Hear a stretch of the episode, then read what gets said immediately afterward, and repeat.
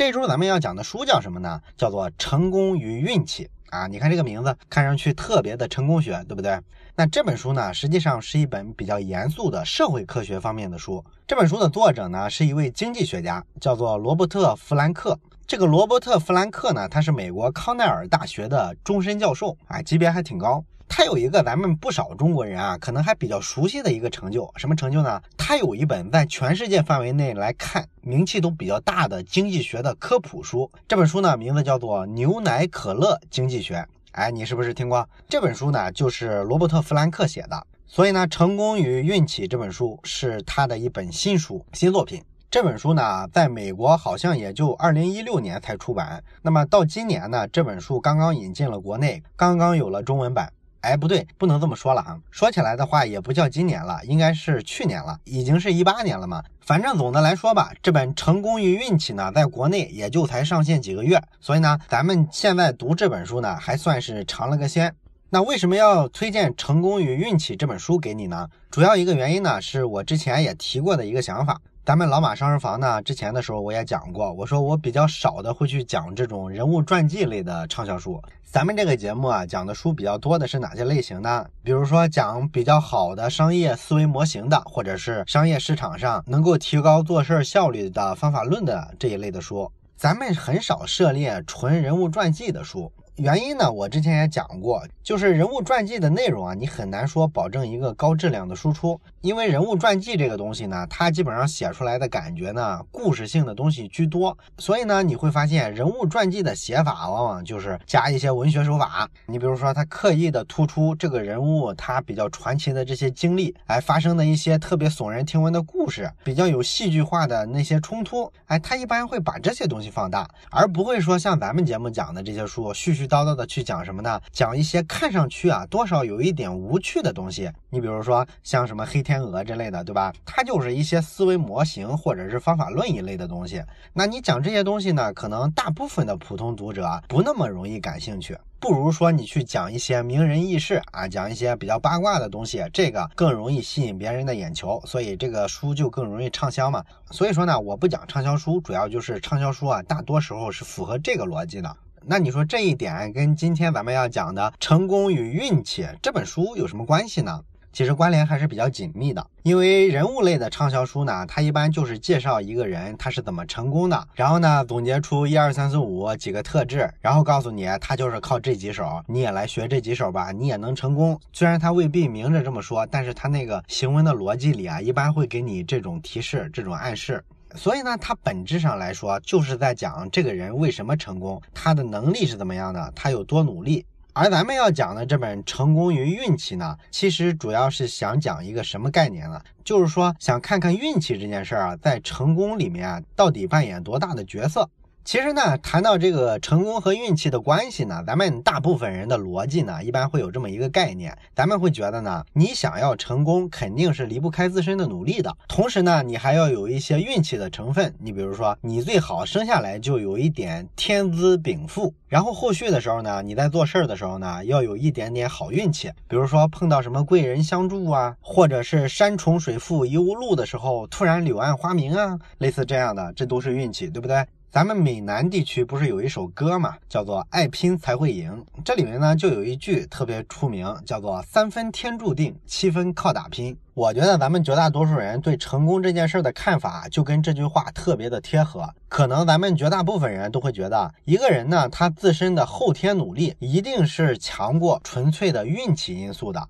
咱们很多时候都会这么评价一个人，哎，他当年还比较草根的时候，还没成功的时候，身上就绽放出某某一种特质，这个特质呢，就决定了说他以后不管遇到一个什么样的机遇，他都会比别人更容易抓到这个机遇。换句话说，他是肯定能混出来的。你就看他年轻的时候，你看人家那个努力的程度，你看他对事情的这个坚持的程度，你看他这个天赋啊，等等等等。这类说法咱们经常见，而且有时候咱们自己也说，对不对？这就有一点像什么呢？就有一点像咱们中学的时候学的那个历史书上讲的马克思主义的史学观，哎，说什么历史的必然性啊，就是说呢，某个伟大的历史人物出来干了一件伟大的事儿，然后引领着历史就往前推进了一大步。咱们一般这时候都会评价说，假如没有这个人，那么也会出现另外一个人，也会解决这个问题，也会干这一摊事儿。历史的车轮总是滚滚向前的嘛。哎，咱们好多人呢也挺接受这种观念的。那你看这种观念啊，他认为一个人已经努力到这种程度了，而且具备了一定的能力、一定的禀赋之后，那么后续不管有没有运气，他总是会出头的，他总是会成功的，这是必然的。那你说这种说法是对的吗？你相不相信一个人的成功主要的部分靠的是自己的能力和努力，只有一丢丢的因素是运气造成的？这个看法你信不信？《成功与运气》这本书就告诉你，科学是不相信这个观念的。这周呢，咱们就认真的讲清楚运气跟成功之间的关系。哎，这个观念呢，多少有一点刷新三观的味道。实际上，咱们多数人啊，把运气的作用啊，远远的低估了。弗兰克在这本书里的结论呢，非常清晰，就是告诉我们，运气其实是比能力和努力要重要的多得多的因素。那么咱们这周会从三个方面来讲这个问题。第一期的时候呢，咱们会讲一下运气的作用为什么比咱们想象的要大。第二期的时候，咱们会讲一下运气给整个竞争格局带来一个什么样的变化。最后一期的时候，咱们会讲一下相信运气造就成功这个观念会给你的人生带来哪些不一样的认知。那么今天呢，咱们先看一下第一点，就是讲一下运气啊，为什么作用比咱们想象的要大得多？谈这个问题呢，其实也非常好谈，咱们就举一个非常极端的例子吧，比如说咱们举一下世界首富的例子啊，世界首富比尔盖茨，他不是创办了微软吗？那么为什么是他创办了微软，而不是其他人呢？这个问题，我相信有不少人平常也会琢磨，你可能会得出很多不同的结论。你比如说，有人可能会觉得，因为比尔盖茨聪明嘛；也有人觉得是比尔盖茨有眼光；还有人觉得呢是比尔盖茨有魄力、勇敢。但是我要说，是因为比尔盖茨运气好，那么会出现个什么结局呢？我觉得八成的可能是我被大伙喷成狗，对不对？虽然说咱们所有人都清楚啊，一个人他要成功，必然要抓到很多历史机遇的东西。但是呢，咱们也都知道的一点就是说，跟比尔盖茨所处的历史时期差不多的人，何止成千上万？那为什么别人就没混出来，就人家比尔盖茨自己混出来了，人家成了世界首富呢？这还不就说明了吗？就是人家能力强，人家更努力啊。要是这么想呢，还算稍微理性一点。有的人可能就直接上情绪了，直接就问啊，你有多少钱？你有什么资格评论人家比尔盖茨？说人家靠运气？啊，一般网络上的吵架都是这么开始的，对吧？那这里呢，咱们就认真的回顾一下比尔盖茨的整个人生的轨迹，咱们看一看啊，在他的人生轨迹里啊，究竟有几个关键的节点，对他后续办了微软，成为世界首富，起了一个至关重要的作用。那么大概梳理一下的话，无非就是这么几个节点。首先一个节点就是比尔盖茨啊，他是出生在一九五五年。那么出生在一九五五年意味着啥呢？就是如果他晚几年出生的话，那么他的青年时代基本上就赶不上个人电脑的第一波浪潮了。他可能生下来的时候，这第一波的商机已经过去了。那么如果他早几年出生呢？这时候呢，可能个人电脑还没来到，他就已经年纪比较大了，他可能会赶不上这些新潮的东西。所以说呢，他出生的这个时间呢，就正好卡在这个位置，就决定了他能抓到这一波商机，他能赚到第一桶金，这个非常重要。当然了，你可能说，嗨，你就是拿年龄做文章，就说他出生的时间点好，这有啥呀？你还是没回答刚才那个问题啊。好多人也这个点儿出生，为什么别人没成，就比尔盖茨成了？哎，这个别急，咱们接着往下看第二个关键节点。第二个关键节点呢，就是在六十年代末。这个时候有什么关键的呢？比尔盖茨啊，这时候在读高中了。那他读高中之后面临一个什么样的历史时机呢？就是比尔盖茨就读的这所高中是全美国唯一一所给学生提供免费的可以即时反馈的计算机终端系统的这么一所私立学校。也就是说，在能提供可以即时反馈的计算机终端系统上，比尔盖茨的这所学校是独一无二的，全美国唯一的，在全世界来说可能也是唯一的。那你说这个所谓的即时反馈的计算机终端，它能给比尔盖茨带来啥呢？很简单嘛，就是帮比尔盖茨在上高中的时候就练出了非常好的编程技术嘛。那为啥这个终端这么重要呢？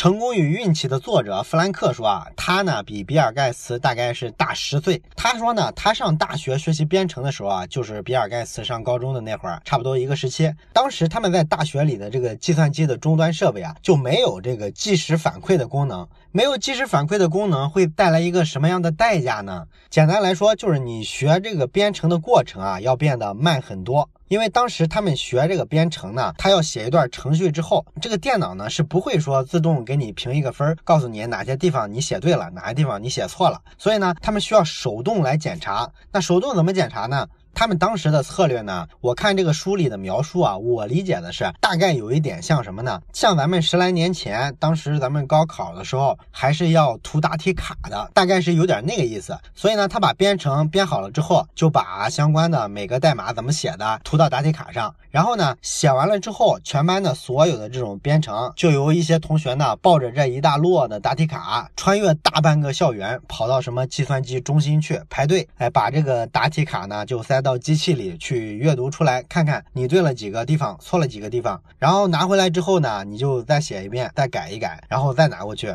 如此这样反复来来回回好多天，这一个程序才算差不多写完。所以它是这么一个反馈的效率。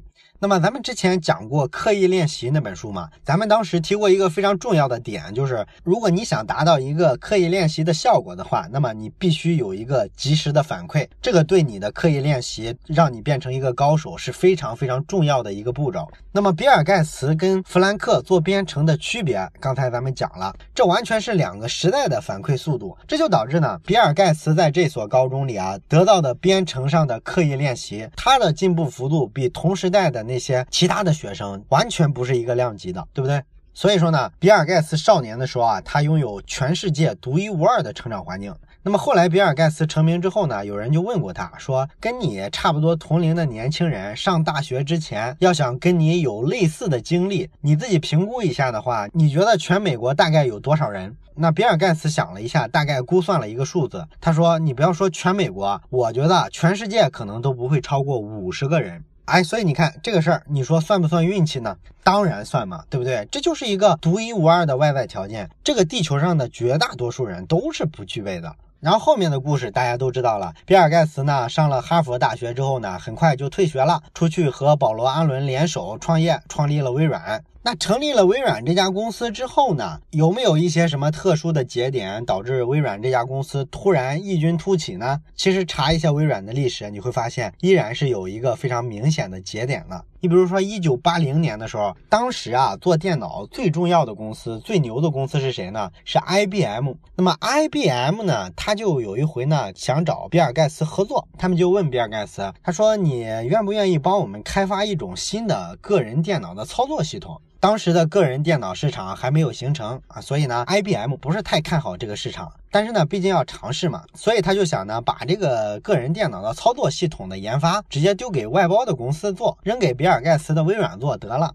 但是呢，比尔盖茨接到 IBM 的这个要求之后呢，他呢还不太想接这个项目，所以呢，他就联系了西雅图的另一家小软件公司，告诉 IBM 说：“你去找他们做吧，他们做的也不错。”那么 IBM 就真的去找另一家公司了。但是非常阴差阳错的是什么呢？这两家公司啊，反正最终就是没合作成，所以 IBM 又回过头来又找比尔盖茨说：“还是咱俩继续合作吧。”当时呢，比尔盖茨就收购了一个正在做操作系统的小公司。那个小公司呢，做了一个操作系统，微软只花了五万美金就把这个操作系统给买过来了。之所以这么便宜，就是因为巧了，那家公司呢，它不是很识货，它自个儿卖便宜了。那么比尔盖茨他们呢，就在买来的这个操作系统的基础上修改了一下，改成了咱们后来都很熟悉的 Windows 的那个视窗操作系统。然后呢，IBM 就跟微软达成了协议，让微软把 IBM 的个人电脑上都装上 Windows 的系统，然后每卖出一台电脑呢，都会支付给微软一点版权费用。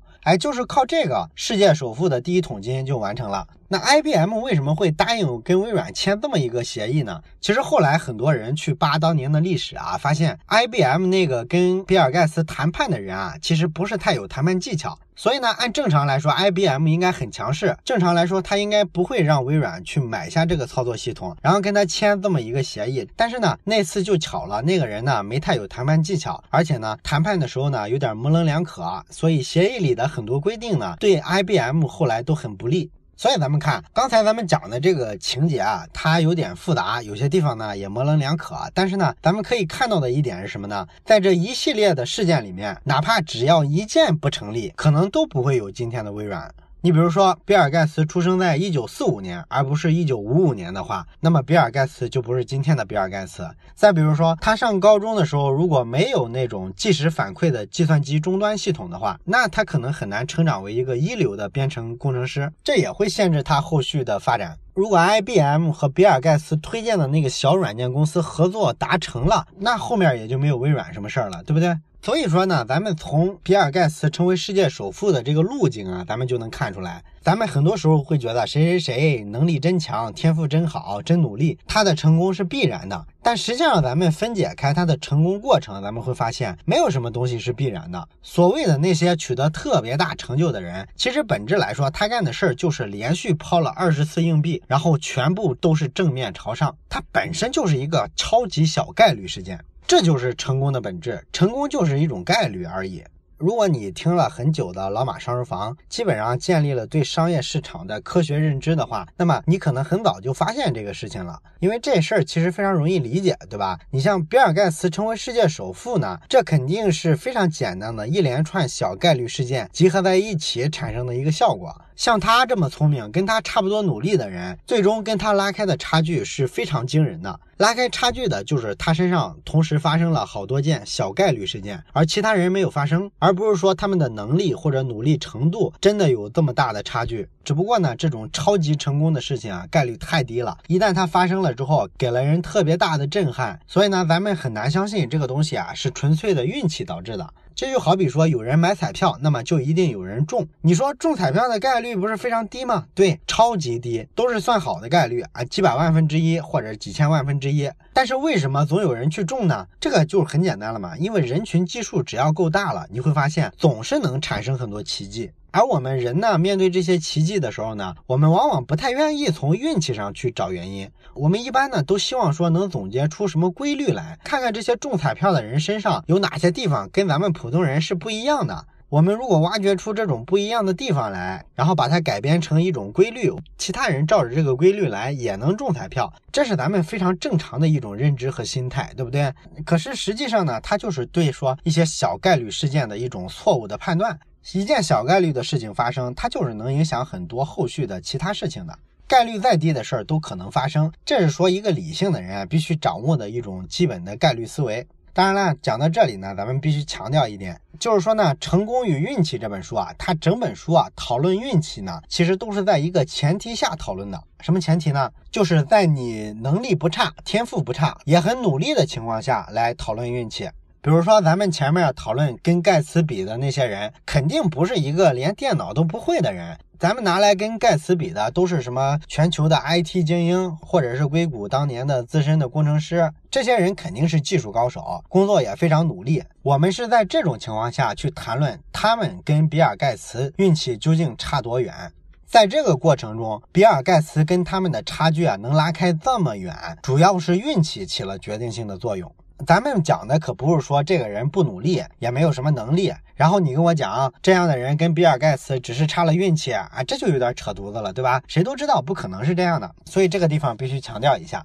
那么有很多例子都证明呢，微小的因素或者说叫微小的随机因素是可以完全改变一个人的生活轨迹的。你比如说，咱们之前讲过一个类似的例子，在《成功与运气》这本书里，他又举了一次，就是说到这个曲棍球的例子。咱们之前好像讲的是冰球，这个例子的感觉差不多。就是说呢，世界各地的顶级的曲棍球的职业联赛里，这个球员出生的月份啊是非常不平衡的。那有人统计就发现呢，百分之四十的曲棍球的运动员呢，出生在一二三月份。而年末的三个月，十月、十一月、十二月这三个月出生的运动员呢，只有百分之十。哎，你说这个现象有点奇怪，是吧？按理说，所有的人的生日那应该是非常均衡的分布才对啊，为什么会这样呢？其实原因非常简单，就是因为参加青年曲棍球联盟的这些球员报名的截止日期是每年的一月一号。所以呢，这会导致什么呢？导致那些在年初出生的球员呢，他们刚好压着这个截止日期的线进来了，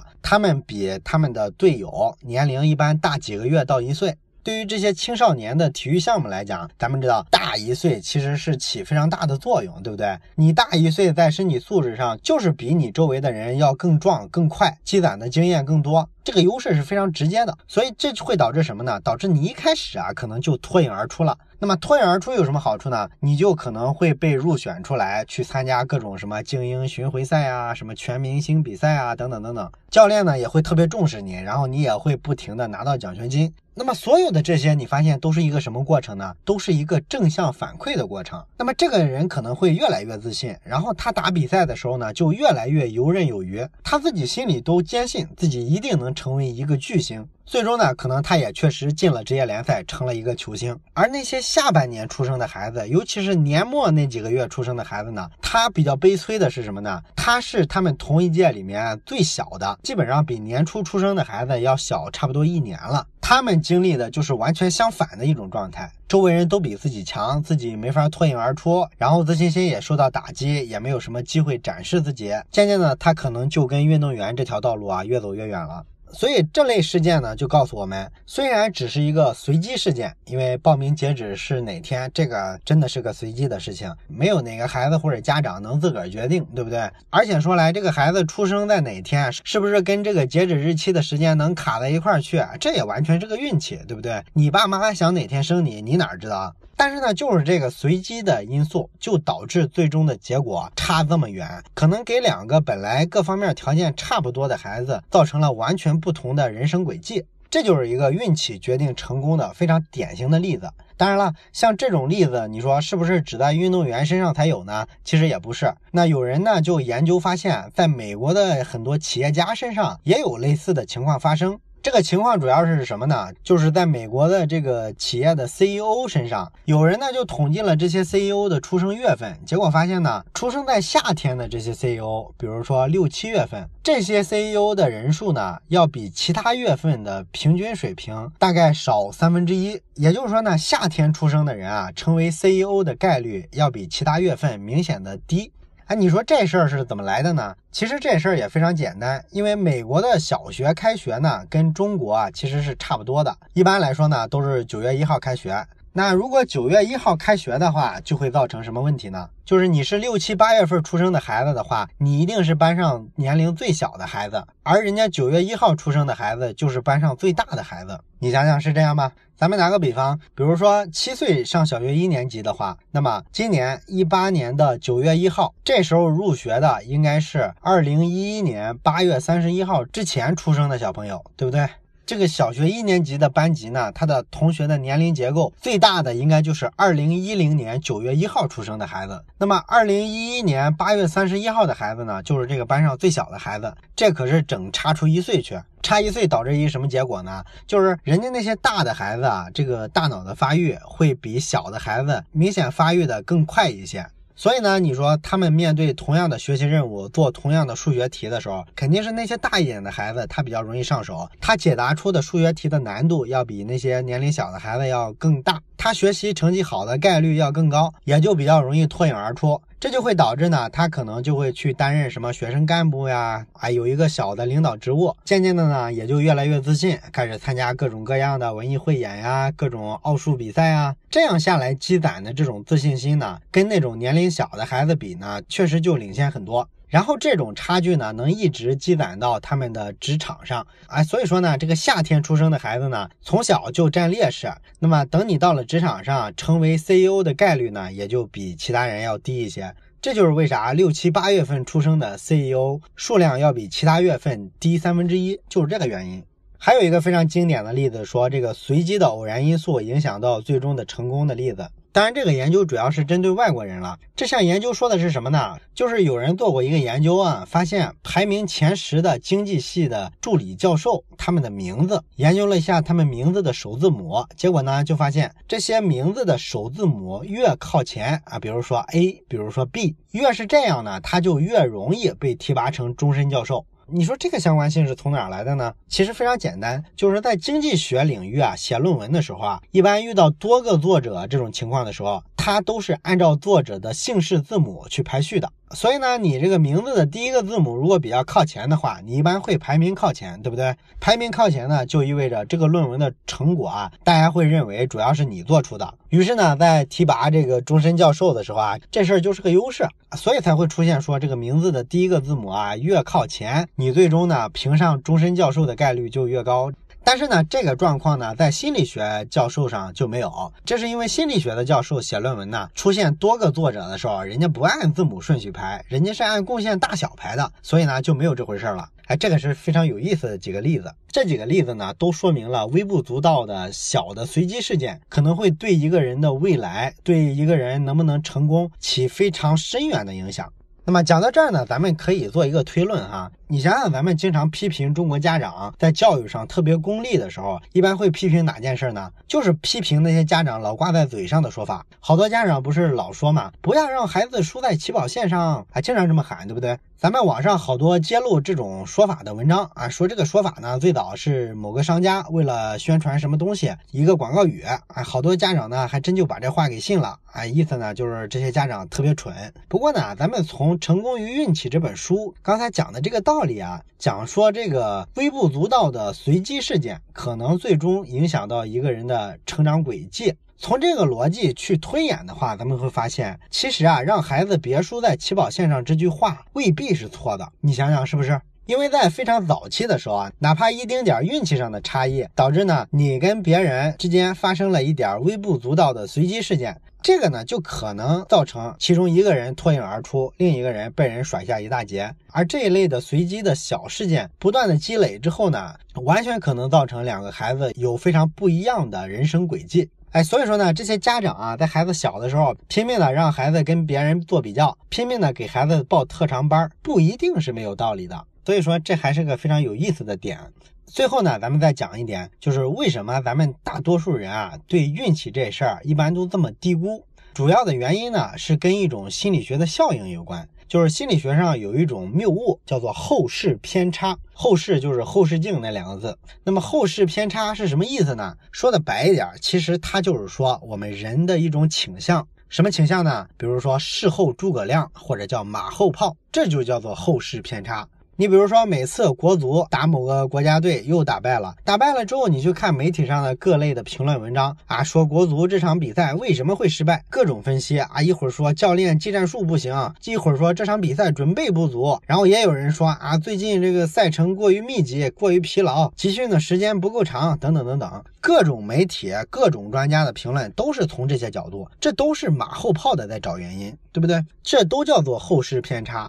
那你说这个后世偏差跟运气有什么关系呢？就是很多时候啊，我们运气造成的事情，我们会用后世偏差来追溯原因的时候，一般追溯出来的原因啊，都是看上去讲得通的，导致我们就忽视了运气。这就是为什么我们这些人一谈一个人的成功的时候，首先看到的是他的能力、他努力的部分、他天赋异禀，而看不到他后天面临的种种巧合、种种运气，就是这个原因。如果你还是没听懂的话，咱们就最后再举一个简单的小例子吧。比如说，咱们今天呢一提世界名画的时候，往往很多人都会想起一幅画，叫做《蒙娜丽莎》啊，就是达芬奇的那幅画。那么这幅画呢，咱们知道它肯定是世界名画了。那为啥是世界名画？它为什么名气这么大呢？你要是问这个问题的话，你会发现会出现各种各样的解读啊。有人呢会说，哎呀，这个画背后有什么样的深意啊？有什么样的历史背景？有什么样的故事？也有人呢从画画的技术上分析啊，说这个画色彩怎么用的炉火纯青，哎，笔法怎么惊。人，然后这幅画啊，艺术价值多么多么高啊，这都是一种后世偏差，都是一种马后炮。实际上，这幅画在历史上当时曾经非常的一文不值啊，当然也不是一文不值了，反正就是说，在达芬奇的画里，这幅画曾经属于不太入流的那种级别。